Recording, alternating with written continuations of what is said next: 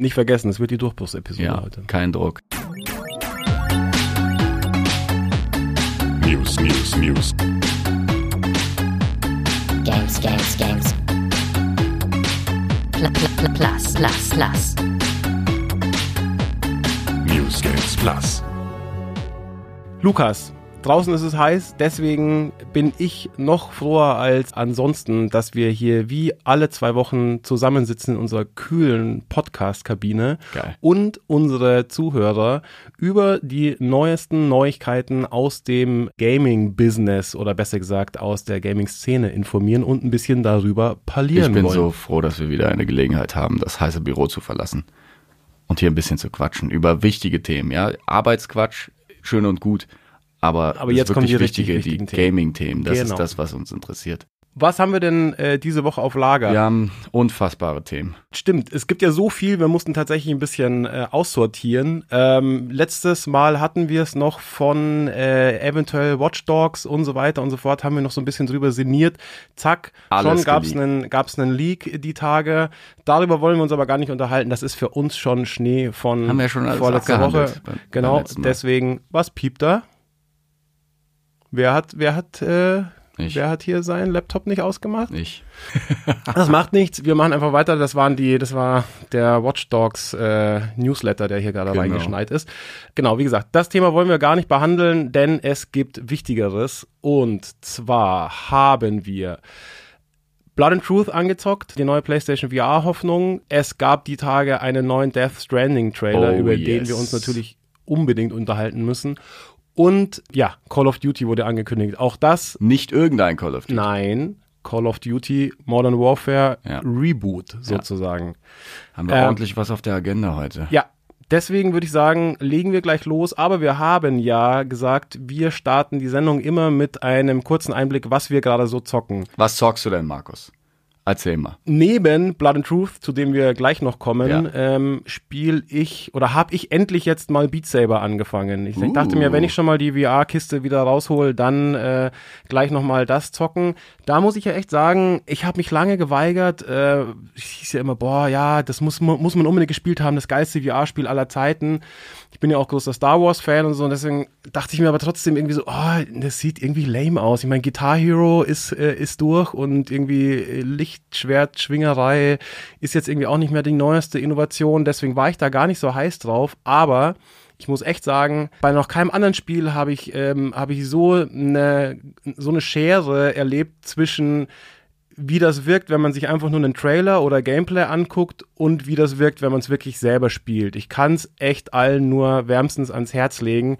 Du kommst dir vor wie DJ Skywalker auf der Mayday. Ähm, Aber es ist echt komisch, dass du das gar nicht so wahrgenommen hast als so das über VR-Game, denn es gab ja so viele YouTube-Videos, wo irgendwelche Leute ihre Controller zusammengeschlossen haben und einen Klar. als Darth Maul irgendwie hier im Hardcore-Modus die ganzen Nee, Songs. ich habe schon mitbekommen, Ja. dass das ein Riesenhit ist, aber weil es für mich eben, wenn man es einfach nur so guckt, nicht so äh, nicht so eindrucksvoll Ja. war, habe habe ich für mich gedacht, na ja, da mögen die Leute drauf abgehen, aber äh, beeindruckt mich jetzt nicht. Hm. Aber wie gesagt, man muss es wirklich bei dem Spiel so krass wie bei keinem anderen Mhm. und man muss es gezockt haben, um selber äh, zu erfahren, wie viel Bock das macht. Ja, ich habe es auch noch nicht gespielt. Ich war letztens eingeladen zu einer äh, Beat Saber Party tatsächlich. Also wir wollten uns betrinken und dabei ein bisschen Beat Saber spielen. Aber wir konnten leider nicht und äh, deswegen steht das noch aus und ich bin auch sehr, sehr gespannt. Ich wollte es mir jetzt nicht. Wie, wie, wie, wie, viel, wie viel kostet das jetzt? Ich weiß es 20, ehrlich gesagt 30 gar nicht. Äh, ich hatte noch einen Review-Key. Ach, der feine Herr mit Review Keys. Das ist halt der große Unterschied. Aber ich, ich glaube, es ist tatsächlich ein mehr oder weniger Vollpreistitel. Hätte ich jetzt auch gesagt. Deswegen bin ich so ein bisschen auch bei, bei solchen Rhythmusspielen vorsichtig, weil ich weiß nicht, wie lange es mich motivieren wird. Das ist halt so. Das ist natürlich die andere Sache. Also ich habe es jetzt auch zwei Abende gespielt, Ja. keine Ahnung. Ich glaube jetzt nicht, dass ich monatelang Beat selber spielen will. Ja. Aber ich glaube, es ist so ein Spiel, ehrlich gesagt, dass man immer wieder mal vorkramt, wenn Ja, Leute da sind. weil das genau, ist auch das so ein Game, das kannst sagen. du jemandem in die Hand drücken, der noch nie ein Videospiel gespielt hat, weil es gibt nicht mehr zu tun, als mit den Lichtschwertern diese Kisten klein zu hacken im. Takt äh, der Musik. So, das kapiert jeder innerhalb von zwei Sekunden. Ja. Äh, und dann macht's eben mega Bock. Deswegen ich kann mir schon vorstellen, dass man das eben immer wieder rauskramt. Geil. Aber was zockst du denn so, Lukas? Also, ich spiele seit einigen Tagen ein kleines, feines französisches Adventure-Action-Horrorspiel namens A Plague Tale. Das kam so ein bisschen aus dem Nichts. Das erste, was ich darüber gehört habe, war tatsächlich von unserem alten Kollegen und jetzigen Rocket äh, Bean Fabian Käufer, der meinte, hey, das Game ist eigentlich ganz geil. Und ich habe noch nie davon gehört. Und das Setting ist eigentlich so ungewöhnlich, dass eigentlich ein Großteil der Zocker einfach sagt, ja, hey, was? Äh, 14. Jahrhundert, äh, die Pest ähm, breitet sich aus und du spielst zwei Kinder, die ihre Eltern verloren haben und irgendwie einen Arzt aufsuchen müssen. Das klingt wie das uncoolste Game ever, ist aber etwas, was wir schon lange nicht mehr hatten. Ein pures Singleplayer-Erlebnis, was du halt in ein paar Stündchen durchgezockt hast, was echt einen guten Production Value hat. Die Grafik ist vom Feinsten. Die Atmosphäre ist super. Es beginnt ein bisschen langsam, wie so ein Walking Simulator im äh, mittelalterlichen Frankreich. Aber es nimmt richtig Fahrt auf. Es wird teilweise echt gruselig, hat eine super Atmosphäre und ist generell irgendwie echt mal was Neues, was mir, was mir sehr gefällt, Wie- weil alles ist irgendwie gleich in letzter Zeit gewesen. Und das ist mal so ein Spiel, was hervorsticht. Wie darf ich mir denn das Gameplay so vorstellen? Ich glaube, so diese äh, krassen Rattenschwärme Genau. spielen eine große Rolle, oder? Die sind so ein bisschen so der, der Überfeind. Die äh, Ratten tauchen irgendwann auf. Sie stehen so ein bisschen sinnbildlich auch für die Pest und für die Plage, sind aber ein geiles Gameplay-Element äh, für, für diesen Horrorfaktor. Das heißt, du bist häufig umzingelt von irgendwelchen Rattenviechern, die aus jedem Lach, äh, Lach, aus jedem Loch gekrochen kommen und äh, das ist, es ist sehr nett gemacht. Es wird immer von Mission zu Mission schwieriger, ähm, wa- was sie von dir verlangen, gameplay-technisch. Ich find's super und ich werde es dir auch ausleihen, Markus Rehmann, weil wir uns ja nicht ganz äh, sicher waren, ob, ob wir jetzt gerade dieses Game brauchen oder ob wir genügend andere Sachen haben, die wir zocken können äh, und jetzt unbedingt hier für 50 Euro uns so eine 6, 7, 8 Stunden Erfahrung kaufen sollten. Aber ich dachte mir, es gibt so wenige Singleplayer-Games, das muss man eigentlich supporten. Ich muss auch sagen, ich habe mega Bock drauf. Das Setting klingt relativ ungewöhnlich und nach diesem ganzen, wir hatten es ja letztens schon davon, dass wir auch beide so ein bisschen Open World müde sind. Äh, genau nach den ganzen Open World Riesenspielen habe ich mal wieder auch richtig Bock auf sowas Ja. kleines, feines mit einer schönen Story. Einfach Gehirn aus, nicht ständig irgendwelche Icons auf der Karte sehen und denen dann hinterherjagen, sondern ich spiele für die nächsten zwei Stunden eine coole Story mit einem anständigen Gameplay, einer Aber geilen Grafik. apropos Gehirn aus, Yeah. Das ist doch die perfekte Überleitung zum ersten, Ersten Thema. Thema. Wir haben beide Blood and Truth angespielt. Wir haben uns extra vorher nicht drüber unterhalten, Lukas, und deswegen bin ich super, super gespannt, ähm, was du jetzt dazu zu sagen hast. Vielleicht erstmal ganz kurz noch, was, Was ist es das ist. überhaupt? Ja. Genau. So, soll ich jetzt Ja, erklären? äh, Soll ich jetzt erklären? ja, kannst auch mal was tun für dein Geldchen. Genau. Es ist ein äh, VR-Titel aus einem Sony-Studio aus London, glaube ich, die schon bei den äh, VR Worlds eine Demo äh, veröffentlicht hatten, beziehungsweise sie waren Part dieser ersten Phase an äh, VR-Experiences äh, auf der PlayStation, wo du schon gemerkt hast, die Grafik fetzt und da sitzen halt ein paar Leute, die sich Gedanken machen, was man auf der Playstation in Sachen VR so, so, Genau, so treiben kann. ja. Und es waren, mir hat es damals sehr gut gefallen. Es waren so, ich glaube, zwei oder drei Missionen, wo du einmal irgendwie Ja, es waren, ich glaube im. Endeffekt waren es vier Szenen Ah, ja. oder so, aber nur zwei davon waren wirklich Waren Action. Gameplay, also genau. du musstest einmal ähm, in, also das Ding hieß London Heist, das hast du glaube ich gerade noch gar nicht erwähnt nee, gehabt, oder? habe ich schon wieder vergessen. Ähm, wie das hieß. und genau, du warst halt irgend so ein Kleinkrimineller äh, hier in London, so ein bisschen so ein Setting wie in so einem Guy Ritchie-Film.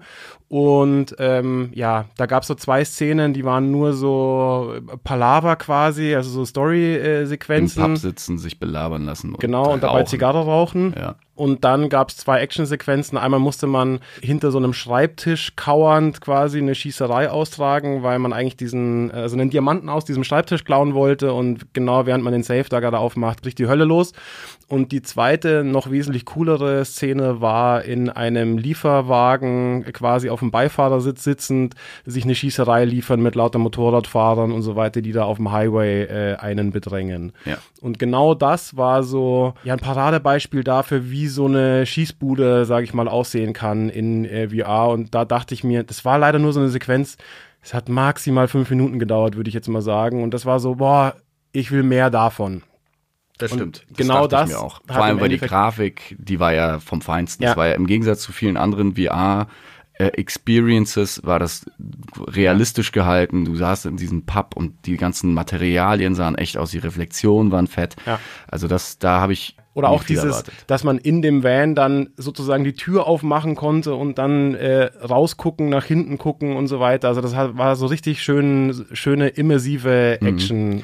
Und äh, ich bin halt ein großer Freund davon, dass die Entwickler auch so einen sehr guten Draht quasi zum Hersteller der der Brille auch haben. Also in dem Fall, klar, du kannst dich auch, du kannst hier ein VR-Studio äh, hier in Berlin gründen und dann Spiele für PlayStation VR machen, aber ich glaube, du hast einfach viel mehr Infos und viel mehr Know-how, wenn du bei Sony direkt sitzt. Deswegen bin ich immer besonders gespannt auf diese Sony-Titel, Ja. die es in letzter Zeit immer gab. Und äh, das ist dann schon immer so dieses Highlight. Und dann, als es hieß, okay, äh, Blood and Truth kommt und es gab auch einen Trailer. Ich habe mir den, glaube ich, einmal nur angeguckt, weil ich mich tatsächlich Ja. nicht spoilern lassen genauso, wollte. ja. Weil das ist ja schon so bei so einer Schießbude. Wenn du dann weißt, wann irgendwie die Explosion kommt, äh, dann ist es halt weniger spannend. Und dann habe ich mir das halt auch letzte Woche geholt, zusammen mit Plague Tale. Und habe es für fast zwei Stunden gespielt. Mhm. Mit den VR-Controllern, also mit den Move-Controllern. Genau, das muss man noch dazu sagen. Vielleicht, man kann es mit den Move-Controllern spielen oder auch mit dem äh, Joypad einfach.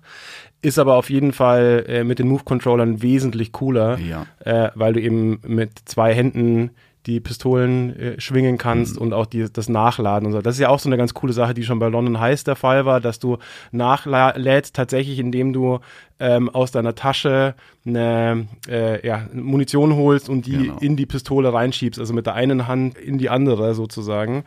Und das, ja, hat auch nochmal so, so, so was äh, besonders Immersives dann, ja, du, also du, du hantierst Also, viel an deinem Körper genau, rum. deswegen auf jeden Fall die Empfehlung, Also noch mehr als sonst, Move, Markus.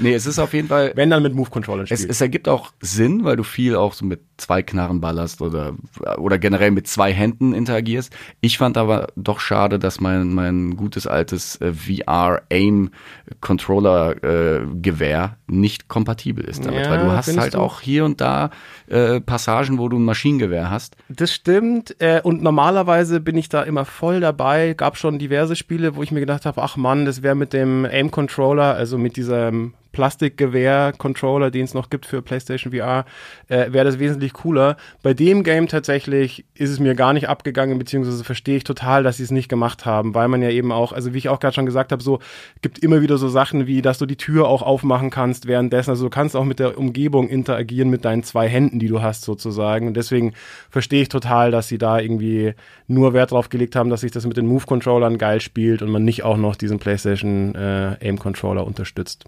Auf jeden Fall habe ich sehr große Erwartungen gehabt an dieses Game, Mhm. weil es kommen nicht so häufig VR-Spiele raus äh, im, in dieser Qualitätsstufe, also Ja. was die Production Value angeht. Und ich habe mir von Anfang an einfach nur so eine Schießbude Ja. Mhm. gewünscht. Ich dachte mir die ganze Zeit, warum gibt's nicht mal eine geile Action Ja, so ein bisschen wie damals Time Crisis. Genau. Es in gab VR. ja schon, äh, apropos Aim-Controller, dieses, wie hieß Farpoint, hieß es, glaube ich, die Alien-Ballerei, Ja, oder? Genau. genau. Das hat schon so ein bisschen gezeigt, ähm, wie, wie, wie so eine VR-Ballerei sein kann. Das war schon ganz cool, aber da hat mir die ganze Zeit der Bombast gefehlt. Es war auf diesem drögen Maß, es gab keine richtig krasse Action, es war eher so ein bisschen fast schon auf Horror. Das war schon cool, aber ich habe mir die ganze Zeit gedacht, oh, das jetzt nochmal auf elf gedreht, dann Ja, wäre das so da- richtig Das schon, geil. aber Also- ich fand, da gab es auch gute Momente, wie zum Beispiel diese äh, hochhausgroßen Endgegner. Und was sehr, sehr gut funktioniert hat, war der Koop-Mode.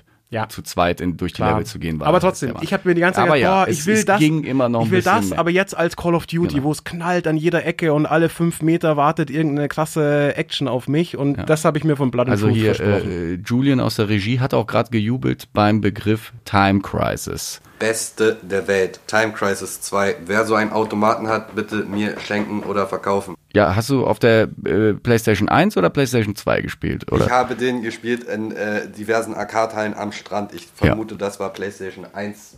ja, ich das glaube war zu auch. den Zeiten aber, aber geilere Optik als PlayStation 1. Und es stimmt, der Automat war das Beste, weil der hatte nämlich noch dieses Pedal, mit Ja. dem man dann in Deckung gehen konnte. und vor allem zu was so mit ein, dem Pedal. genau so ein Doppelautomat Ja. links und rechts und dann diese Pedal ah, es, das war eine gute Zeit und das wünscht man sich so ein bisschen okay, das haben wir jetzt gekriegt äh, als Rail-Shooter mit ein paar interaktiven Elementen. Also man kann die Richtung vorgeben, also man bewegt sich durch die Welt, aber man wird schon sehr, sehr durchgefahren. durch die Beziehungsweise Levels. Es gibt ja solche und solche Momente. Also die meiste Zeit wählt man äh, gewisse Punkte im Level aus und wird dann da sozusagen hingebeamt oder nicht gebeamt, aber automatisch hingefahren. Es gibt aber auch komplette Rail-Shooter-Sequenzen, wo man also gar nicht mehr auswählen kann, wo es lang geht, sondern einfach nur die Action abläuft und man ja nur noch am Ballern ist sozusagen. Aber jetzt, jetzt Lukas, sag mir endlich, wie Ich findest du? gespannt. Ich find's nicht so geil, wie ich gedacht hätte. Mhm, da haben wir was gemeinsam. Denn irgendwas stört mich am Ballern. Und Ja. das hat mich nicht gestört bei den, bei den Demos, die es bei VR Worlds Ja. gab. Da gab es ja auch irgendwie den Schießstand Ja. und da habe ich irgendwie eine Stunde verbracht, als ich das zum ersten Mal gesehen habe. Ich, ich weiß nicht, ob es diese Waffenaufsätze sind, die Waffen an sich, die Perspektive, weil ich keine Ahnung Ich- noch, noch mal neu kalibrieren muss. Aber Ich- beim Ballern habe ich nicht so einen. Spaß, was natürlich bei einer Schießbude so ein bisschen komisch ist. Ich kann dir zumindest aus meiner Sicht ziemlich genau sagen, was mich am Ballern gestört hat. Und zwar, zumindest in den ersten zwei Stunden, soweit haben wir es ungefähr beide gespielt, glaube ich, ballert man die meiste Zeit einfach nur mit Pistolen. Und das ist A, schon mal so ein bisschen pimpfig und B, muss man mit den Pistolen sehr genau zielen. Es sind sogar am Genau. Anfang fast schon so Stealth-Momente, wo man immer versuchen muss, wirklich den Gegner irgendwie mit einem Schuss auszuknipsen, weil sonst äh, sofort die Hölle losbricht. Und ich habe ja seit jeher so ein bisschen das Problem, das scheint bei dir ein bisschen besser zu funktionieren, aber dass ich PlayStation VR nicht hundertprozentig korrekt kalibriert bekomme. Also so ein leichtes Zittern oder so ist immer drin und es macht bei so einer Pistole, wo der erste Schuss sitzen muss, natürlich wesentlich mehr aus, als wenn ich mit so einer MP in der Gegend rumballer und so so ein bisschen sowieso am, am siehst, die Streuen bin und wo ich auch sehe, wo die genau. Kugeln hinfliegen, genau. Und deswegen fand ich diese Pistolenballer-Sequenzen super unbefriedigend. Ich bin mir da vorgekommen wie, wie hier Agent äh, Doppel-Null, aber ohne sieben. Äh, wirklich, also das hat mich genervt, weil es technisch nicht richtig funktioniert. Das hat mich genervt, weil ich mir nicht vorgekommen bin wie der coole Sniper-Hengst. Ähm, und es hat mich auch genervt, weil ich wollte einfach geile Action haben und nicht wieder so piff, piff, piff, piff. Ich finde diesen Aufsatz auch so komisch. Du hast so dieses, diesen Hologrammaufsatz, wo du durchgucken musst, um halt so genau zielen zu können. Ja. Am Anfang dachte ich mir, ja, ich kann hier schön hier auf Sicht Ja, rumballern, genau, irgendwie ja. hier Gangster-Style schräg halten. Vergiss es, du musst durch dieses kleine Ding und dann musst du quasi dann noch die, die Pistole so winkeln, dass du dieses Zielkreuz siehst. Und das Genau. hat mich krass gestört. Das würde ja noch gehen, wenn es immer nur so wie so an so einem Schießstand oder so, wo man unendlich Zeit hat, um ganz genau zu zielen. Aber es kommen dann ja immer wieder auch Sequenzen, wo du relativ schnell reagieren musst und teilweise dann, was weiß ich, hinter einem Tisch in Deckung gehst und dann wieder hochgucken musst und irgendwie die Leute ausschalten. Und das funktioniert einfach nicht Ja, so richtig. und ich dachte geil. auch dann die Passagen mit dem Maschinengewehr in, im, im Auto zum Beispiel, man ist dann irgendwann in der Wüste und flieht vor irgendwelchen Terroristen Ja. als britischer Soldat und dann ballerst du da aus dem, aus dem fahrenden Auto heraus und auch das hat nicht so, also ich habe nicht dorthin geschossen, wo ich wollte. Ja, das ging dann schon eher, finde ich. Es war Ähm, einen Ticken besser, aber es ja. war immer noch nicht so, dass ich gesagt habe, das war jetzt mega geil, sondern ich habe Ja. immer gehofft, oh, wann kommt jetzt endlich die Mission, die auch so spektakulär ist, dass ich mich da total wie in der Welt fühle. Und da gab's dann aber später ja schon noch ein paar Momente, finde ich, die ziemlich spektakulär waren. Also ich kann sagen, also oder für mich, immer wenn mit Maschinengewehren und so weiter geballert wurde, dann hat's mir echt Bock gemacht. Immer dann, wenn ich mit Pistolen schießen musste, fand ich super lame. Und apropos lame, was ich auch noch super lame fand, ist, dass gefühlt mindestens das halbe Spiel aus Laberei besteht. Ich bin wirklich, ich bin die ganze Zeit da gesessen und habe mir gedacht, ey, labert mich nicht voll, ich will weiter ballern. Stimmt, das Geile ist, man hat ja sogar noch so einen Knopf, mit dem kann man den Leuten Stinkefinger zeigen. Und ich bin dann wirklich immer in den, Kenne ich gut. ähm, ich bin dann immer in den mega dramatischen Mhm. äh, Gesprächen mit meiner Familie, wo gerade irgendwie der Vater ermordet wurde oder sonst was, bin ich da gestanden, bin, hab allen den Stinkefinger gezeigt und so, labert mich nicht voll, ich will weiter ballern. Und ich verstehe es wirklich nicht. Ich verstehe auf der einen Seite schon, ja, man will irgendwie Story und äh, Atmosphäre da reinbringen, aber hey Leute, ohne Scheiß, bei Time Crisis hat auch keiner eine Story und Mhm. eine Atmosphäre gebraucht. Ich will einfach nur ballern. Und das, Ja. Das Oh. Verhältnis stimmt zumindest Genau. am Anfang nicht. Also wir haben ja, wir haben ja noch drei Viertel des Spiels vor uns. Vielleicht gibt es da Missionen, die uns komplett vom Hocker hauen. Aber so, äh, ich habe Bombast erwartet in Ja. den ersten zwei Stunden und ich habe ihn nur so teilweise bekommen. Also Ja. diese Mission im Casino, die war schon cool. Was ich auch ganz nett finde, sind halt die Sachen, die dann vom Ballern ein bisschen ablenken, wenn du durch einen Lüftungsschacht krabbelst. Das finde ich sogar ganz nett. Dazu habe ich aber auch noch eine Meinung. Irgendwie eine, eine, eine Leiter hochklettern, dass du nicht ständig nur irgendwie Ja. fährst und ballerst. Das finde ich ganz okay. Und dass du auch so bei den Security Camps auf irgendwelche Ja. Knöpfe drücken musst, um dann äh, dein, dein Ziel zu finden. Das sind so echt paar nette Spielereien, aber dann am Ende ja, wird dann wieder gelabert und du denkst dir, Genau. ich möchte jetzt, jetzt weiter ballern. Ja, ich Genau. will Ja. ich will Gameplay. Ja, genau. Apropos durch Schächte krabbeln und so weiter. Da wollte ich auch noch drauf eingehen. Ich finde es nämlich auf der einen Seite wirklich cool, was sie so eingebaut haben. Dieses, gerade dieses am Hochhaus entlang klettern und so weiter, das macht schon auch Laune und trägt auch irgendwie so zur, zur Atmo bei. Was ich aber wirklich komisch finde an dem Spiel ist, dass man als Spielfigur ständig zwischen am Tisch sitzen, stehen und durch äh, eben so Schächte äh, zum Beispiel äh, rumswitcht. Das heißt, egal wie man das Spiel spielt, ob im Sitzen oder im Stehen, man macht immer irgendwas oder es fühlt sich immer zu gewissen Zeiten falsch an. Also ich habe ich habe tatsächlich am Anfang äh, erstmal im Sitzen gespielt, weil ich mittlerweile so längere VR-Sessions lieber im Sitzen irgendwie absolviere, weil es nicht so anstrengend ist. Habe aber gemerkt, oh nee, das bockt's nicht so richtig und eigentlich es schränkt auch so ein bisschen die Bewegungsfreiheit ein, um mal so um eine Ecke zu linsen und so. Äh, bin dann aufgestanden. Das hat sich dann aber auch wieder komisch Komisch angefühlt, vor allen Dingen kniest, bei ja. diesem durch die Schächte krabbeln, Ah ja, weil du logisch. du musst ja dann wirklich Logisch. diese Bewegung machen, so also die Hände vor und zurück, also als ob du durch so einen Schacht krabbelst und du stehst aber da, also es fühlt sich so an, als ob du mit deinem Kopf Und durch so einen Schacht komisch. beamst. Das ist wirklich komisch, dass, dass es da nicht eine bessere Lösung gibt Ja. mit diesem Hinhocken. Ich würde es einfach weglassen, glaube ich tatsächlich. ja, also wie gesagt, schon. dieses Klettern und so, das funktioniert ja auch alles, finde ich auch geil. Oder so Türen aufmachen und man muss ja auch teilweise muss man ja so Türen mit so Dietrichen auffangen. Also sie haben schon ganz coole Elemente eingebaut, wie man mit der Welt interagieren muss, abseits von Ballern. Aber dieses alles, was nicht im Stehen quasi passiert, würde ich einfach Das rausschmeißen. ist auch der große Unterschied, warum mir zum Beispiel ein Firewall viel mehr Spaß macht, mit dem VR-Aim-Controller zu stehen und sich wirklich wie so ein Elitesoldat zu fühlen, weil da guckst du ja auch um die Ecke und Ja. so, aber da fühlt sich alles richtig an, wenn du, wenn du halt nach vorne rennst, dann bist du halt der Soldat. Und hier, ob du stehst oder sitzt, du bist dann irgendwie äh, hier hinter einer Tür und musst irgendwie die, die Ja. Türklinke benutzen, aber dann bist du äh, auf, auf den Knien und versteckst dich. Genau. So, du kannst ja nicht ständig ganze egal, egal aufstehen und dich im, wieder setzen. in der echten äh, Reality rumstehst oder sitzt, Ja. ähm, es ist im Spiel immer früher oder später falsch. Und was ich sozusagen. vorher auch nicht gedacht hätte, also ich hätte nicht gedacht, dass ich bei einer Firewall-Session über zwei Stunden auch gerne stehe. Ja. Weil es halt komisch ist. Ja. Du willst ja eigentlich. Eigentlich will man beim Zocken entspannen. Genau, aber das funktioniert deutlich besser. Ja. Also da bist du so Finde ich hier, was auch. die Immersion angeht, bist du drin. Genau. Und hier gibt's genau diese, diesen kleinen Gap zwischen ich äh, sehe etwas, was aber mein Körper nicht spürt. Und dann wären wir nämlich bei, bei für mich größten Faktor, warum ich nach zwei Stunden nicht weiterzocken wollte. Mir wurde schlecht.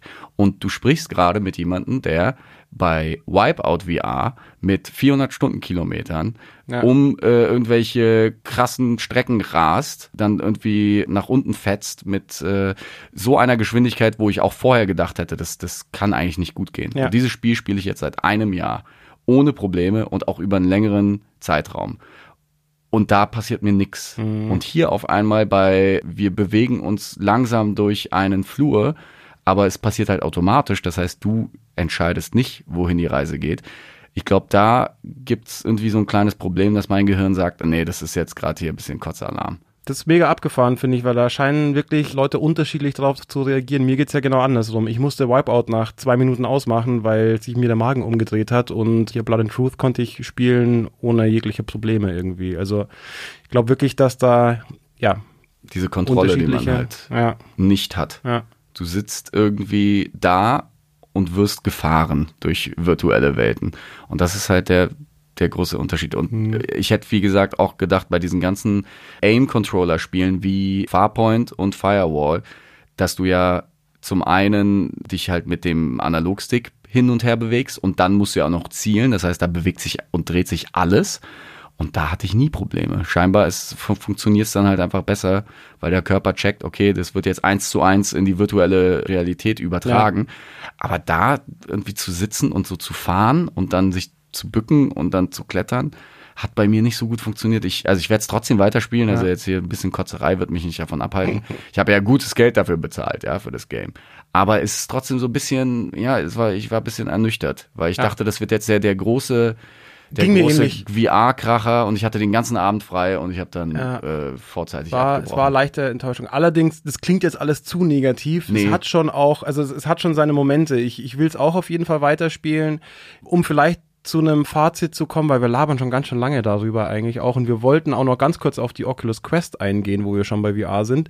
Aber um ein kurzes Fazit zu ziehen, macht schon Bock, aber zieht sich zu extrem irgendwie. Also meiner Meinung nach schmeißt diese ganze Storylaberei raus, lasst mich nur ballern. Von mir aus dann auch ein bisschen gestreckter. Da ist mir dann, glaube ich, egal, wenn sich ein Level mehr oder weniger wieder, wiederholt. Lieber die Action ein bisschen strecken, als diese Labersequenzen, wo ich einfach nur dastehe und nichts mache. Und dann wäre ich wirklich glücklich. Das würde ich mir für Blind Truth 2 wünschen. Ich bin gespannt. Naja, erstmal erst durchspielen. Ja. Erstmal den Genau, ersten ja. durchspielen. Zweites Aber- Thema. Ja, wie gesagt, ganz, ganz kurz, Ach so, glaube ich, stimmt, wir wollten wir ja noch noch- schnell auf Oculus Quest Oculus eingehen, weil wenn wir schon bei Quest. VR sind, dann müssen wir das Ding natürlich auch ganz kurz erwähnen. Was ist Ähm, Oculus Quest, Markus Rehmann? das ist die neue VR-Brille von Oculus und das Besondere ist, es ist im Endeffekt die erste VR-Brille komplett, die auch komplett eigenständig funktioniert, ohne, ohne Kabel, ohne alles. Du hast einfach nur diese Brille, auch keine Sensoren im Raum oder so. Es ist ein Mittelding zwischen äh, so einer PC-VR-Brille und Mobile. Könnte man so VR. sagen, genau, weil die Technik, die drin steckt, ist eher so eine Smartphone-Technik sozusagen. Aber schon einen Ticken geiler. Ja, genau. Und das ist von daher sehr, sehr interessant. Wir konnten es leider beide noch nicht ausprobieren, deswegen können wir keinen Erfahrungsbericht abliefern, aber von allem, was man so hört, ist es eben besonders deswegen interessant, weil es dadurch, dass es nicht kabelgebunden ist, halt eine wesentlich, äh, ja, größere Immersion noch zulässt einfach, weil das ist ja genau bei PSVR als auch bei Blood and Truth wieder so gewesen, sobald du dich ein bisschen bewegst, merkst du halt dieses Kabel baumelt da rum, teilweise steigst du sogar drauf oder irgendwie verhakt sich's wieder, das nervt schon ziemlich. Und ich glaube, dass es tatsächlich ein ganz schöner weiterer Schritt in die richtige Richtung ist, diese Kabel loszuwerden und sich komplett frei im Raum bewegen zu können. Also als ich die ersten Videos mit so Reviews mir äh, angeguckt habe, stand ich auch sehr kurz davor, einfach mal zum Mediamarkt zu gehen und mir es einfach zu holen. Dann glaube ich, ähm, wäre mir das Softwareangebot auf Dauer ein bisschen zu wenig, weil es dann eben schon eine krasse Investition ist. PSVR war auch teuer, aber du hast äh, ein Gerät, was du sowieso benutzt, brauchst nur die Brille anschließen. Hier hast du ja einen neuen App Store sozusagen mit, mit Spielen, wo du dich schon drauf verlassen musst, dass da in Zukunft Spiele rauskommen. Weil das sind jetzt nicht eins zu eins Das die, stimmt. die Versionen vom PC. Ja. Da gibt es zwar so irgendwie ein paar Spiele, so ähm, Apex Construct oder wie das heißt, so ein, so ein, so ein, so ein Rätselgame, was wohl einfach äh, quasi gedowngradet wurde, was wohl immer noch sehr gut funktioniert vom Gameplay her, aber natürlich, du siehst den Unterschied, das ist nicht mehr so High-Class-Grafik. Und da ist halt die Frage, kommt da genügend? Das stimmt, aber auf der anderen Seite haben sie jetzt ja schon ein ganz ordentliches Angebot am Start und außerdem steckt er ja im Endeffekt Facebook hinter Oculus, das darf man nicht vergessen. Also ich glaube schon, dass die äh, langfristig ganz guten äh, Support haben und ich, ich glaube ehrlich gesagt, spätestens wenn das Ding zu Weihnachten günstiger wird, muss ich mir das mal holen, weil ich will es einfach ausprobiert haben. Mhm. Es klingt auf jeden Fall sehr, sehr spannend, weil du kannst dich dann einfach in jede Ecke deiner Wohnung hinstellen und ein bisschen rumzappeln. Exakt. Und du musst halt nicht immer diesen, musst nicht immer Wohnzimmer blockieren, du musst nicht immer die ganzen Boxen rausholen und PSVR verkabeln. Es wirkt ein bisschen wie der nächste große Schritt. Denn wenn es Facebook jetzt vormacht, dann müssen andere, glaube ich, nachziehen. Also jetzt hatten wir schon die Diskussion vor ein paar Wochen über die nächste PlayStation. Wenn da eine neue PSVR auch mit angebunden wird und das kommt in ein, zwei Jahren raus und äh, alle finden Oculus Quest geil, auch die werden sich dann in die Richtung orientieren müssen, dass es da irgendeine Lösung gibt ohne Kabel. Das ist ein, das ist unser großer Traum, Markus. So sieht's aus. Glaub aber dran, glaub dran, es wird irgendwann Realität. apropos ohne Kabel, mit Kabel, oh Gott, das ist die bescheuerte Übung aller Zeiten. Die Mit einem- geile Kabelüberleitung. mit einem Kabel zu einem Baby verbunden. Death Stranding, es existiert Es und es hat ein Release-Date. Genau. Wir sind so glücklich. Wie Yes. glücklich bist du, Markus? Äh, das ist tatsächlich die entscheidende Frage. Ist man nach dem neuesten Trailer, der endlich Gameplay gezeigt hat, von dem neuen rätselhaften Spiel vom Metal Gear Solid Mastermind Hideo Kojima, ist man nach dem neuesten Trailer glücklicher als vorher oder nicht? Ich beantworte diese Frage mit einem krassen Ja, denn ich habe diesen Trailer, als er rauskam, sofort mir reingezogen, mit Kopfhörern aufgedreht, äh, hier Apokalyptiker, äh, Mucke, geile Optik und dann neun Minuten lang mit Gameplay. Ich habe am Ende, gebe ich zu, hatte ich ein Tränchen im Auge. Es ist real und es kommt in diesem Jahr noch raus. Ja. Das war ja immer die große Frage, ist das vielleicht äh, ein Titel, der erst für die PS5 rauskommt und dann gab es vielleicht Probleme, vielleicht übertreibt Kojima wieder. Nee, es kommt in diesem Jahr, Markus, ich bin so glücklich. So sieht's aus, ja. Und es gab ja so ein bisschen oder manche Leute haben kritisiert, dass das Gameplay, das man jetzt ja eben, wie gesagt, zum ersten Mal gesehen hat in dem Trailer, doch ein bisschen sehr gewöhnlich aussieht, weil bisher die, die, die bisherigen Trailer, die sahen ja völlig verstrahlt aus. Also man hat ja gar nicht gewusst, was erwartet einen in einem Spiel und bei Hideo Kojima kann man sich ja auch nie so ganz sicher sein, was er da ausheckt. Ähm, jetzt hat man erst das Gameplay gesehen und es war irgendwie, ja, so Stealth Also, und ja, Action, aber Mischmasch, aber ich, Ja. ehrlich gesagt, muss auch sagen, ich bin froh drum.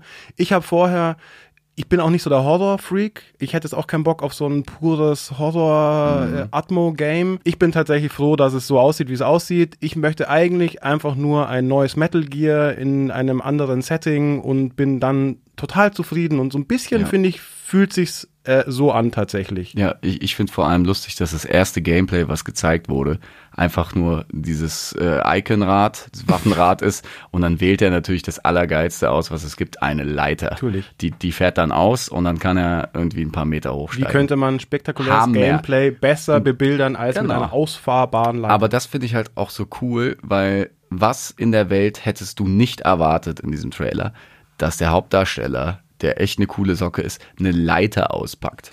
und, dann das, das coole, das coole Gameplay-Feature Klettern, eine Geil. Leiter hochklettern. Mind blown. Aber ich Vergiss glaube, dass das alles Baby Tanks, vergiss Genau. Baby Tanks Die und, Leiter äh, hat mich geflasht. unsichtbare Gegner. Es ist alles, Leiter, also da Alter. steckt in diesen neun Minuten auch sehr, sehr viel drin. Also Ja. klar, dass es geil aussehen wird, das wussten wir schon vorher. Da spielen Ja, aber ich muss auch sagen, vorher das waren, da war man sich ja immer nicht so ganz sicher, sind das jetzt nur äh, Mhm. Rendersequenzen oder ist da schon Gameplay mit dabei? Jetzt war ja Gameplay dabei. Gut, das kann immer noch geschönt sein natürlich, aber ich finde, das sah schon saugeil aus. Also Mhm. die Landschaft, äh, diese diese Berglandschaft, die Weitsicht, dieser Mhm. krasse klasse Schneelandschaft sah mindestens so geil aus wie in Red Dead äh, 2, finde ich. Macht mich schon noch mal eine Spur Und vor geiler. allem gab es wirklich schöne Szenerien. Es gab eben diese sehr tristen Landschaften, dann gab es irgendwie eine zerstörte Stadt. Du warst dann irgendwie im Weißen Haus und hast mit der Präsidentin geredet und die lag in einem Krankenbett.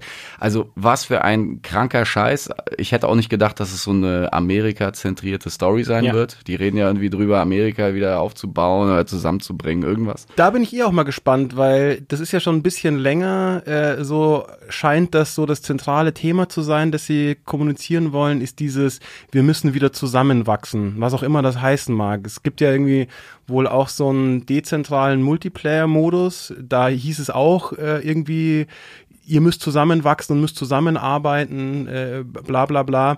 Da bin ich echt mal so ein bisschen gespannt, was das im Endeffekt auch bedeutet, weil man könnte das natürlich auch eins zu eins komplett auf die momentane politische Situation und die Zerrissenheit von Amerika oder eigentlich in der ganzen Welt, wo man hinguckt, äh, herrscht die ja gerade, irgendwie darauf münzen. Also, und ich würde Hideo äh, zutrauen, dass es tatsächlich ein Kommentar in diese Ja, Richtung ist. Also, Beim Trailer bin ich dann komplett ausgeflippt, als du dann auf einmal im Ersten Weltkrieg warst und irgendwelche Dämonen bekämpft hast. Ich so, hey, was? Also das Spätestens hätte ich ja da nicht- war wieder klar, Also okay, gut. ja, Das das sah wirklich weird. aus wie eine Battlefield 1 Map, sah Ja. das dann aus. Und dann dachte ich mir, geil.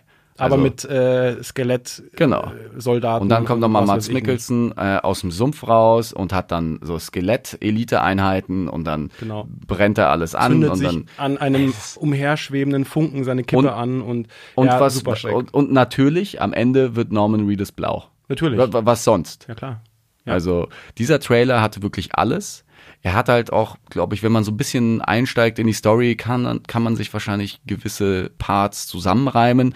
Ich brauche das in der Phase eher nicht. Ich lasse mich Nee. dann gerne überraschen bei so einem äh, storylastigen Game. Ich glaube, es wird auch ein bisschen mehr Sinn ergeben. Also es wird schon natürlich sehr so futuristisch und crazy und äh, übernatürlich, aber ich kann mir vorstellen, dass es ein bisschen mehr Sinn ergibt als Metal Gear mit seinen ganzen 17 Ja, Ebenen. da bin ich noch skeptisch, Ja? weil es sieht ja eigentlich, wenn man ehrlich ist, noch verstrahlter aus als, als Metal Gear. Aber ist mir auch egal. Ich fand sogar Metal Gear Solid 2 cool. Jetzt bitte frag mich nicht, was die Story genau von Metal Gear Solid 2 war und was das alles sollte. Aber auch wenn es noch so verstrahlt war, ich stehe irgendwie auf diesen Scheiß, wo man sich da so ein bisschen selber noch Gedanken machen kann, so, "Hä, was will er einem damit eigentlich sagen äh, und so weiter. Von mir aus kann das, kann das super abgefahren und, äh, und, und verstrahlt werden. Ähm, bring it on. Ja, ich glaube, bei Metal Gear gab es immer noch den Aspekt, es war ja alles echt. Kalter Krieg und irgendwie Terroristen und Russen und so. Das fußt ja in der echten Welt. Und jetzt bei Death Stranding erwartet, glaube ich, keiner, dass du mit Babys in eine andere Dimension reist und dann von irgendwelchen Dämonen in den Boden gezogen wirst. Das ist alles so Sci-Fi, Mystery-Kram. Ich glaube, das wird man ein bisschen besser ertragen, wenn du dann auf einmal in der Hölle drin steckst und dann, keine Ahnung, gibt's ja auch noch welche, die Dämonen, Terroristen und sowas. Es ist ja alles so Keine Ahnung. freaky. Aber geil. Ja. Ich find's Ja. es hat alles geliefert, was ich mir erwartet habe. Klar, also wir haben jetzt über die Leiter gelacht. Es ist schon sehr ungewöhnlich, dass äh, Hideo dachte, dass das jetzt, dass er damit irgendwie sein, sein Gameplay äh, präsentieren muss. ich Aber andererseits ist es so ungewöhnlich und Ey, eben so denk an die- anders als alles Eben, andere. denk an die Kartons in, in, in Metal Gear Solid und so, die auch in den Trailern schon immer vorkamen. Das ist, glaube ich, auch so ein bisschen sein Humor, einfach Mhm. solche Sachen einzubauen. Also wenn ich eine Sorge habe, dann ist es die, dass es wieder ein Open-World-Game wird und ich A, eben Open World müde bin und B auch Metal Gear Solid 5, das erste Open World Metal Gear Solid, irgendwie mich nicht Da so gekickt hat. wahrscheinlich krass unbeliebt, aber ja, wir beide fanden Metal Gear Solid 5 nicht so mega krass wie, wie viele andere Zocker. Aber weil wir wahrscheinlich so Traditionalisten sind und wir wollten halt unsere schöne Singleplayer-Erfahrung und auf einmal müssen wir uns da durch irgendwelche Camps kämpfen. Genau. Ich, ich stand Panzer auf die, auf und- die äh, ja. einstündigen Zwischensequenzen und Ja. so weiter Ja. ähm, aus den vorherigen Teilen. Deswegen, naja, mal abwarten. Aber es scheint ja schon, oder es wirkt zumindest so, als ob es äh, relativ storylastig wird. Von daher, noch gebe ich die Hoffnung nicht auf, dass das wir haben noch gar nicht gesagt, wann es rauskommt. Stimmt. 8. November. 8. November, noch vor Weihnachten. Oh ja. Geil. Ja, langsam kommen so ein paar Sachen mit Release-Dates für Ende des Jahres. Langsam kann man sich wieder freuen. Beim letzten Mal haben wir uns noch beschwert, dass es irgendwie nichts gibt. Ja, jetzt Aber- kommen die Knaller. Ja, Womit wir auch dann beim nächsten Knaller wären, oder? Oder hattest du noch was Ah. Ich äh, zu Death Stranding auf Nö, ich, ich finde, wir haben alles so zusammengefasst, wie es geil, geil, sollte. geil, kann kommen. Ja, muss kommen. Ist nicht mehr lang. Alright. Was ist denn das Hauptthema, Markus? Das Hauptthema ist, wie wir vorher schon gesagt haben und wie man wahrscheinlich stimmt, auch im, äh, im Titel lesen kann. Aber, surprise, Klär surprise, auf, es auf, ist Markus. Call of Duty Modern Warfare. Was? Ja. Meinst du etwa Call of Duty 4 Modern Warfare aus dem Jahr 2007 Nein, von Infinity Ward? ich meine Call of Duty Modern Warfare. Nee, auch nicht vier. Nein, du meinst das vierte Modern Warfare. Warum heißt es dann so komisch? Weil es ein Reboot ist. Exakt. Und das ist schon ganz interessant. Also wir hatten jetzt, glaube ich, keine großen Hoffnungen, irgendwie, dass uns Call of Duty nach so vielen Jahren, wo es uns halt irgendwie kalt gelassen hat, Ja. dass es jetzt auf einmal interessant wird. Aber beim Wort Reboot, da höre ich zumindest ein bisschen genauer hin. Ja, tatsächlich, weil ja auch Modern Warfare, ich glaube, allgemeingültig, aber auf jeden Fall in meiner kleinen Welt so mit das beste Ja. äh, Call of Duty ist zumindest das Beste, das in Ja, der 1, 2 und 3. in der Jetztzeit spielt. Ja. Und das ist schon interessant, dass sie das äh, ja rebooten, weil da hat man sich ja tatsächlich nach dem dritten gefragt, wo ja am Ende die, die Welt im Arsch war, entschuldigen Sie äh, die Sprache, wie das weitergehen soll. Und naja, es geht Oh Man gar nicht weiter, einfach, sondern ja. sie fangen einfach nochmal von vorne an. Reboot Aber- heißt in dem Fall ja. wirklich, es spielt quasi in derselben Welt, also hier auch Colonel Price hieß er, glaube ich, oder? Price. Nee, Captain Price, genau. Captain Price Ja. ist wieder mit am Start und man munkelt auch äh, Soap McTavish, allerdings ist das noch nicht bestätigt. Ähm, genau, also diese be bekannte und beliebte Truppe aus der Modern Warfare-Reihe ist am Start, aber Teil 1 bis 3 sind nie passiert. Es geht Ist einfach von vorne los. Ist auch wurscht. Hauptsache, sie ähm, lockern das Gameplay ein bisschen auf, weil ich bin ja schon ein bisschen älter. Ja, also vielleicht nicht so alt wie du, Markus. Ja, wirkst aber ich bin nicht mehr der Jüngste. Und ich erinnere mich ja noch an jeden einzelnen Call of Duty Teil. an Call of Duty 1 und 2. Ich habe mich mit einem, mit, einer, mit einem Vorschauartikel für Call of Duty 1 bei der PC Action beworben. Also so alt bin ich. Das ist so. witzig, ja. Und ähm, seitdem verfolge ich eigentlich jeden einzelnen Teil. Erst so seit zwei, drei Jahren hat die Faszination nachgelassen, weil sie diese Kampagnen irgendwie nicht mehr so gerissen haben. Ich fand jetzt zum Beispiel Black Ops 3 und 4 mit diesem futuristischen Kram einfach nicht mehr ansprechend. Aber Infinity Ward hatte immer so ein Stein im Brett bei mir. Da habe ich mich immer drauf gefreut. Es gab ja Inf äh, es gab Infinite Warfare. Es gab Ja. halt immer die Teile von Infinity Ward, die hatten so das gewisse Etwas. Und ich weiß noch ganz genau, als das erste Modern Warfare damals rausgekommen ist, das hat ja alles verändert. Das waren Zeiten, wo ich noch fertig gemacht wurde, dass ich nichts dagegen habe, einen Ego-Shooter auf Konsole zu spielen. Und plötzlich war das heiße Ding ein, ein Konsolenshooter. Stimmt, das ist ja auch Und ich musste dann immer sagen, ey, ich sitze auf dem Sofa mit einem Bierchen in der Hand und einem Controller und einer fetten Wumme auf meinem damaligen 42 Zoll Fernseher. Und das war einfach ein ganz anderes Erlebnis, einen Ego-Shooter zu spielen. Und Absolut. ich hoffe so ein bisschen, dass sie die Kurve kriegen, dass sie einen wieder ein bisschen begeistern können. Ja. Und nach allem, was man so weiß bisher, sieht's ja genau danach aus. Bisher haben ja auch in den Kampagnen immer so ein bisschen die spektakulären Szenen dafür gesorgt, dass ja das Call of Duty mitreißen war oder das waren so die Highlights äh, irgendwie sozusagen von den von den Kampagnen. Ich, ich spreche jetzt gar nicht mal unbedingt von diesen stark diskutierten und auch fragwürdigen Szenen wie No Russian, wo hier am Flughafen äh, reihenweise Unschuldige umgemäht werden und so weiter. Da gab es ja ein paar von diesen Skandalszenen, sondern ich spreche eher von so Szenen wie bei Modern Warfare 1, wo die Atombombe explodiert oder in äh, Modern Warfare 2 die Mission, wo man die Drohne lenkt und äh, nur über diesen Schwarz-Weiß-Bildschirm quasi das, äh, die Szenerie verfolgt und so weiter. Also sie scha schaffen es immer wieder, so denkwürdige Szenen einzubauen, die einen emotional packen und genau das scheint der Plan zu sein, auch für den neuen Teil äh, und das sogar noch auszubauen. Ich bin immer so ein bisschen skeptisch, weil auf der einen Seite finde ich, schaffen es Call of Duty Teile immer wieder tatsächlich so ein bisschen so Antikriegsspiele zu sein, weil sie eben so Szenen einbauen, wo man sich wirklich überlegt, so, boah, hey, krass, wenn, wenn ich sowas in echt erleben müsste, das wäre der absolute Horror. Auf der anderen Seite haben sie aber gerade in den Modern Warfare Teilen auch immer diesen amerikanischen Hurra-Patriotismus, wir sind die allergeilsten Marines und USA. Deswegen, ich bleibe ein bisschen skeptisch, aber es klingt so, als ob sie es tatsächlich ja wieder darauf anlegen, eben nicht nur eine reine Schießbude abzuliefern, sondern äh, denkwürdige Szenen, die einem so ein bisschen auch das das Grauen Ja, äh, der, der Trailer vor Augen führen. Genau, und der Trailer zeigt das ja auch ein bisschen mit diesen kleineren Momenten, dass du zum Beispiel irgendwie ein Haus stürmst und da irgendwie Geiseln gehalten werden und du dann vielleicht entscheiden musst, äh, riskierst du das Leben von einem Kind, was gerade von einer Terroristin als, als menschliches Schutzschild benutzt wird. Dass du so, solche kleineren Dinge hast und nicht diese riesigen Ballereien, wo alles explodiert und irgendwie Kampfflieger über dich fliegen und so. Nee, das kann auch hier mal so ein bisschen mehr wie so Taktik-Shooter irgendwie ablaufen, dass du zumindest, zumindest auch mal ruhigere Momente hast. Ich bin sehr gespannt, weil ich bin Freund von so ein bisschen taktischeren Geschichten. Ich glaube jetzt nicht, dass sie komplett auf ihre Schießbudenpassagen verzichten werden, weil dafür lieben zu viele Millionen Menschen Ja, halt äh, das Call of Duty dafür. Glaube ich ehrlich gesagt sind. auch nicht. Ich glaube auch gar nicht, dass es irgendwie so Taktikpassagen sind, sondern es sind dann eher so ein bisschen ruhiger erzählte Passagen, in denen halt nicht ganz so viel geballert wird. Äh, ich glaube nicht, dass aus Call of Duty ein Taktik-Shooter wird tatsächlich. Ich würde es mir wünschen. Nee, aber ich, es gab diese eine Einstellung, wo du so eine, so eine GoPro am Helm hast und das sah schon so ein bisschen aus wie bei SWAT damals.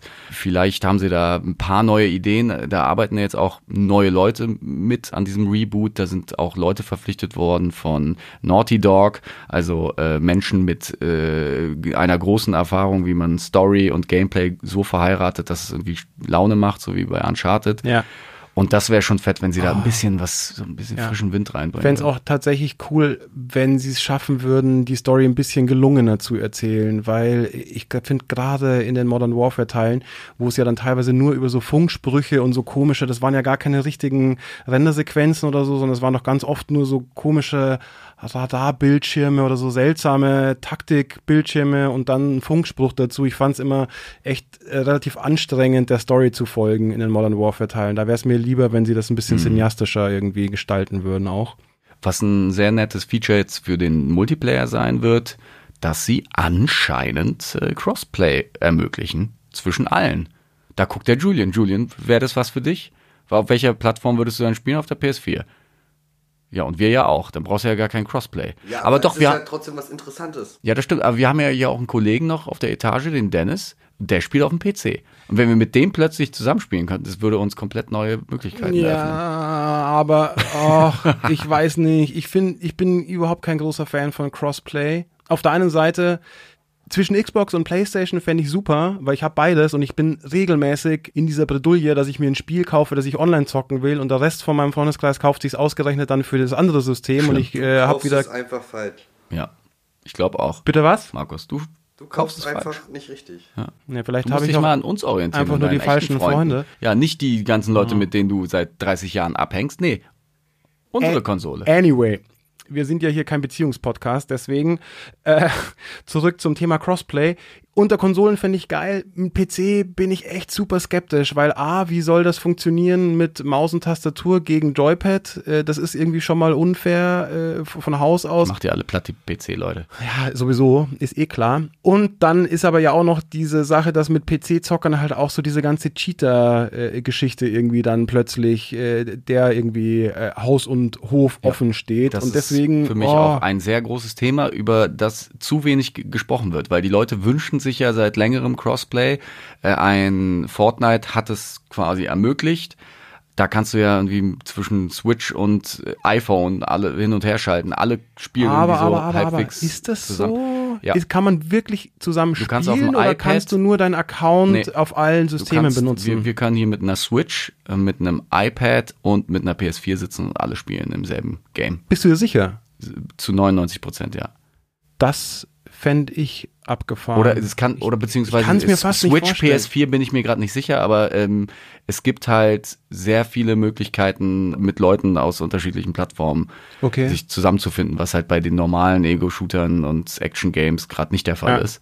Und man kann es verstehen, die Geschichte, die du erzählt hast, dass du dann äh, irgendwie die falsche Plattform quasi unterstützt und dann mit anderen Leuten spielen kannst. Das ist ärgerlich, aber dieser Cheater-Aspekt, der kommt mir immer ein bisschen zu kurz in der Diskussion, Ja. weil auch die Xbox kann ja zusammen mit PC-Spielern zusammen spielen, logischerweise, weil es ja eigentlich ein Account ist. Und Zumindest bei diesen ganzen Spielen, die dieses Play Anywhere Feature Genau. unterstützen. Aber auch da weiß ich gar nicht, äh, dafür zocke ich seit äh, viel zu langer Zeit keine PC-Spiele mehr, hast du natürlich immer noch dieses klar, diese kleine Möglichkeit, dass da irgendwie ein Cheater dir über den Weg läuft, was du bei einem geschlossenen äh, System wie PlayStation Plus halt eben nicht hast. Das heißt, ja, es ist so ein bisschen consumer-unfreundlich, aber wenn ich Geld zahle, finde ich, dann äh, will ich auch keine scheiß Cheater. ja, das ist halt das Schlimmste. Also ein Online-Spiel ist halt einfach tot, sobald die Cheater überhand nehmen, weil es keinen Spaß mehr macht. So, Ja. von daher bin ich auch, also dann lieber kein Crossplay.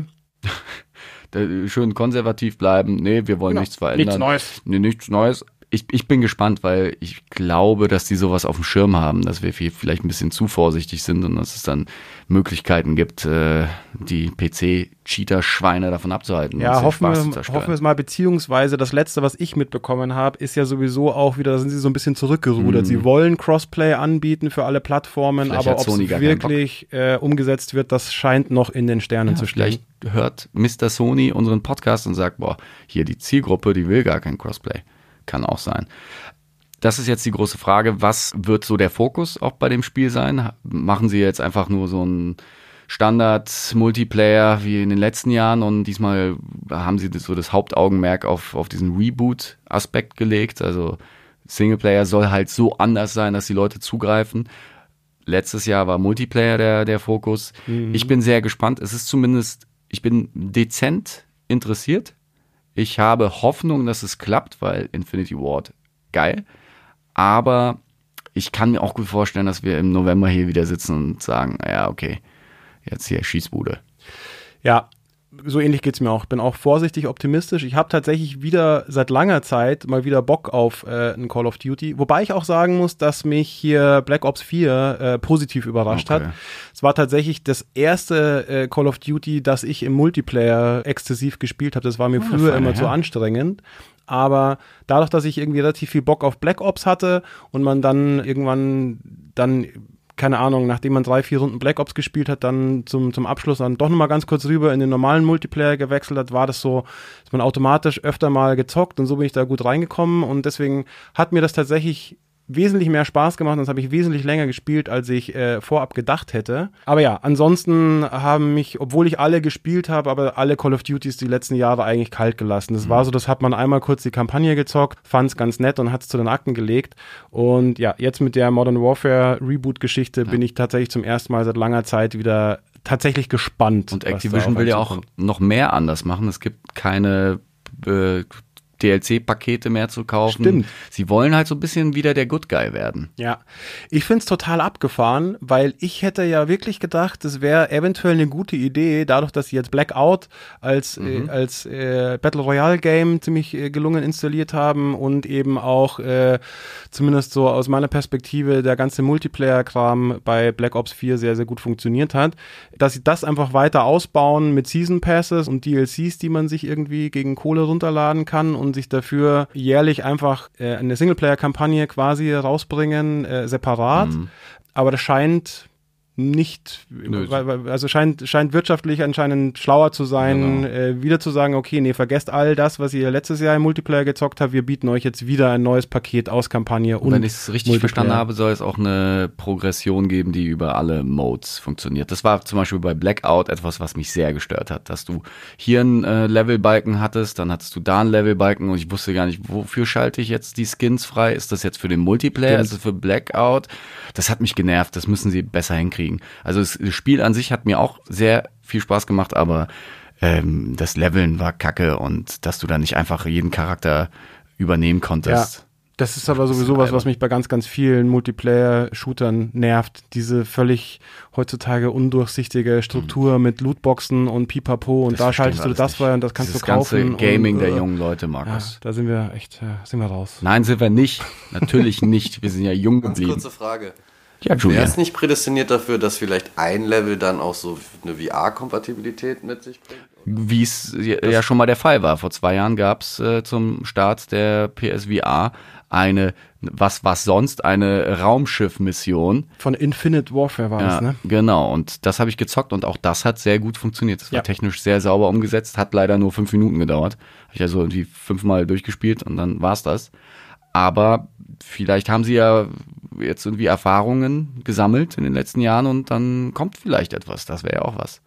Das wäre lustig, ja. Also ich glaube auf gar keinen Fall, dass man das ganze Spiel äh, in VR zocken kann, so wie es ja bei Wipeout zum Beispiel der Fall ist. Aber ja, gut möglich, dass sie da wieder was einbauen, so als kleines Finde ich auch Extra. geil. Schön hier mit äh, Night Vision Goggles, dass du da irgendwie dir auf die Brille hauen musst und dann umschaltest. Das, also Potenzial wäre da, wär aber cool. an sich bis dahin äh, zocke ich weiterhin Firewall, was ja eigentlich nichts anderes ist. Ja.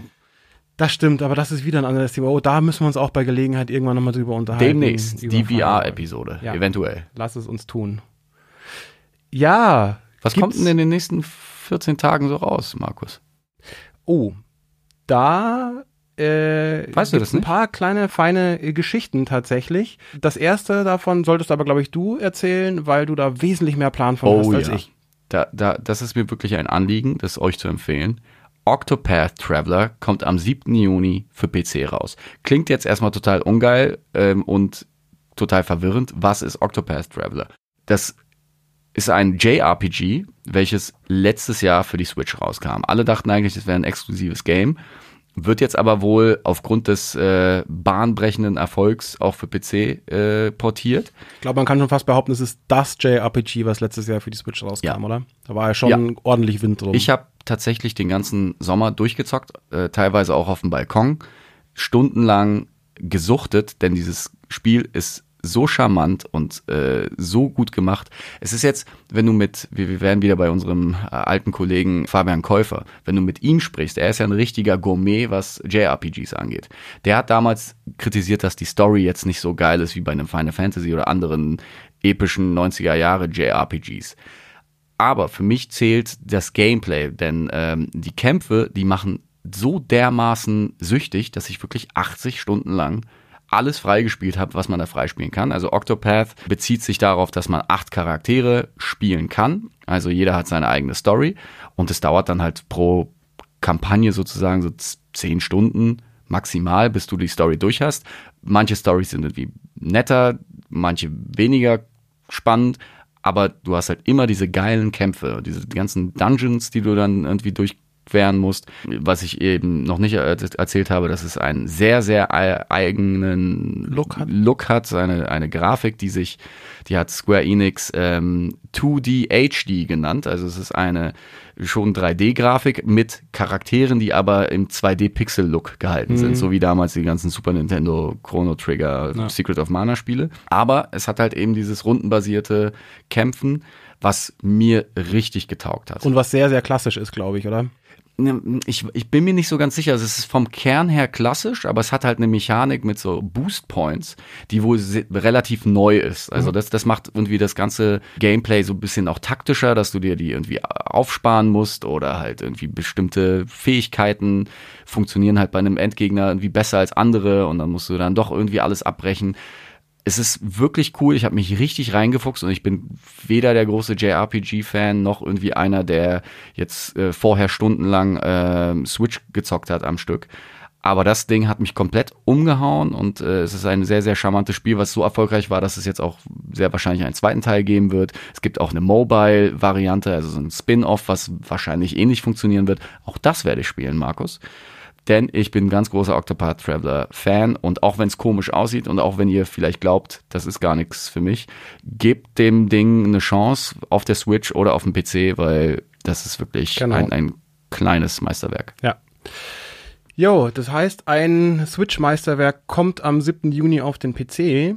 Am 11. Juni ist es genau andersrum. Da kommt ein äh, Spiel, das es schon ein bisschen länger für PC gibt, und zwar schon ein paar Jahre, auf die Switch. Äh, die Rede ist von Battle Worlds Chronos. Freue ich Ähm, mich schon lange drauf auf Battle Worlds. Großer Battle Worlds Fan. Äh, das ist dreist gelogen. Mir hat es ehrlich gesagt vorher auch nichts gesagt. Aber was mir was gesagt hat, sind die Battle Isle Spiele. Das waren nämlich Battle Eye? Battle Isle wie Insel. Ah. Genau, Battle Isle. Das waren nämlich rundenbasierte äh, Strategiespiele zu Amiga und Atari ST-Zeiten, die ich damals richtig, richtig cool fand. Und Battle Worlds ist eben sozusagen der inoffizielle Nachfolger davon.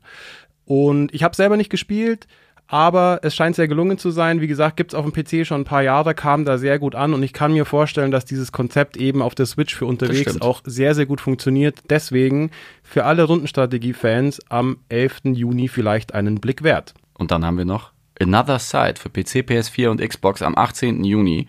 Hier in unserer Liste steht, es ist auf Steam seit 2018 erhältlich. Und es ist eine Mischung aus Limbo, Another World und Apes Odyssey. Also eher so Plattformer Adventure. Genau, das ist so ein äh, so 2D von der Seite Adventure. Man spielt irgendwie so ein kleines Mädchen, das sich irgendwie mit einer Katze durch diese abgefahrene Welt schlagen muss. Es scheint eine sehr, sehr schräge, aber äh, sympathische Geschichte zu erzählen. Und ja, wie gesagt, gibt's auf Steam schon seit 2018, äh, kommt da auch sehr, sehr, sehr gut weg und wird jetzt im, am 18. Juni für Xbox und PS4 veröffentlicht. Wäre vielleicht ein Blick wert. Und was haben wir noch, Markus? Dann haben wir noch Tech Corp, habe ich noch rausgesucht. Das erscheint am 20. Juni für den PC, ist auch ein äh, Strategiespiel, allerdings ein Aufbaustrategiespiel, so ähnlich wie Game Dev Studio kann man sich das vorstellen. Das kennen hoffentlich alle. Das ist nämlich ein sehr, sehr gelungenes, kleines Aufbaustrategiespiel für Smartphones, wo man tatsächlich ein Spieleentwicklerstudio aufbauen muss. Sehr, sehr witzig, sehr, sehr gelungen, kann ich allen nur empfehlen. Und bei TechCorp geht's quasi um das Gleiche, allerdings nicht mit einem Spieleentwicklerstudio, sondern mit einer Tech-Company, also sowas wie Apple oder äh, Amazon, äh, Startup. Startup, äh, Ja. viel genau. Und äh, man startet in den 90ern und ja, muss dann eben nach und nach irgendwie diese Company zum Weltruhm führen. Es sieht sehr, sehr interessant, sehr, sehr nett aus. Denke ich, ist auch einen Blick wert. Wenn es für die Switch kommt, überlege ich es mir. Mit PC brauchst du mir jetzt nicht kommen. Alles klar, das tut mir leid, äh, Lukas. Nächstes Mal suche ich mehr Switch-Spiele raus. dann. Was, was ist denn demnächst so los? Ist da diese E3 in Los Angeles? Könnte sein, dass die vielleicht sogar schon nächste Woche ist. Ist das so? Das heißt, wir werden bei der nächsten Episode eventuell viel zu viele Themen haben. Vielleicht Ja. machen wir so eine Special-Episode drei Stunden lang Gucken wir mal. und langweilen unsere Ich bin super gespannt. E3, Zuhörer zu Tode und Julian bringt uns um, weil er einen halben Tag im Kabuff sitzt. der gähnt jetzt schon die ganze ja, Zeit. das ist schon. das dumme Schwein. Aber ja, E3 wird spannend. Ähm, ich bin gespannt, wie spannend es wird, weil es wird ja, glaube ich, ein bisschen eine seltsame E3 auch tatsächlich. Ja, viele große Player fehlen. Genau. PlayStation ist nicht dabei. EA macht wieder nur ihr eigenes Ding äh, außerhalb der Messe. Und Äh, viele Sachen könnten im, im Vorhinein schon angekündigt werden. Ja. Das ist halt echt die große Gefahr, dass jetzt hier, wenn, wenn dieser Podcast online geht, dass da schon Quasi wieder ein paar Sachen schon, geleakt genau. sind. Oder also hier Stadia plant jetzt in den nächsten Tagen eine, eine Google-Präsentation, wo dann vielleicht auch mal das ein oder andere Spiel präsentiert wird. Watch Dogs ist schon geleakt. Watch Dogs ist geleakt, Legion nennt es sich. Ähm, es gibt eine äh, State of Play von PlayStation. Vielleicht kommt da noch mal was raus. Wahrscheinlich jetzt nicht der, der Riesentitel, aber da gibt es ein paar Termine vor der E3, wo man sich schon denken kann, äh, wenn dann die E3 an sich läuft, dann ist es relevant für die Leute, die vor Ort sind. Genau. So oder so haben wir mit Sicherheit äh, in zwei Wochen ordentlich was zu bequatschen. Ich, Ich glaube auch. freue mich sehr drauf. Ja, es war eine schöne Folge, finde ich. Äh, Finde ich auch. Ich hoffe, ihr findet das auch. Wenn nicht, schreibt es uns in die Kommentare. Nee, dann schreibt uns nicht in die Kommentare. Dann schreibt uns einfach Ja. auf äh, iTunes Schreibt uns natürlich. Kommentare auf. iTunes ist tot übrigens. I Stimmt. ITunes noch nicht, aber gestorben in den bald. letzten Ja. paar Tagen bei der Apple-Präsentation. Das heißt, geht mal bei Instagram oder Twitter äh, und postet uns irgendwas hin. Hinterlasst uns bei Spotify. Nee, da kann man ja auch nichts bewerten bei Spotify, oder? Was kann man denn heutzutage eigentlich Wie, alles noch? wie können die Menschen überhaupt Brief schicken? Nee, bitte bei Instagram Nein. und Twitter Genau. etwas schreiben und der Erste, der was schreibt, der bekommt äh, ein paar äh, Spiele Er geschenkt. bekommt ein einen besonderen Platz in unserem Nee, Herzen. wir haben nämlich noch, einen- noch einen Gutschein. Äh, Stimmt. Von dem Kollegen Stimmt. Fabian Döhler von äh, CD Projekt. Und äh, die verschenken wir einfach an den ersten, der, der, uns überhaupt kommentiert. der uns überhaupt kommentiert. Egal auf welcher Plattform. Egal, Wir sind ja.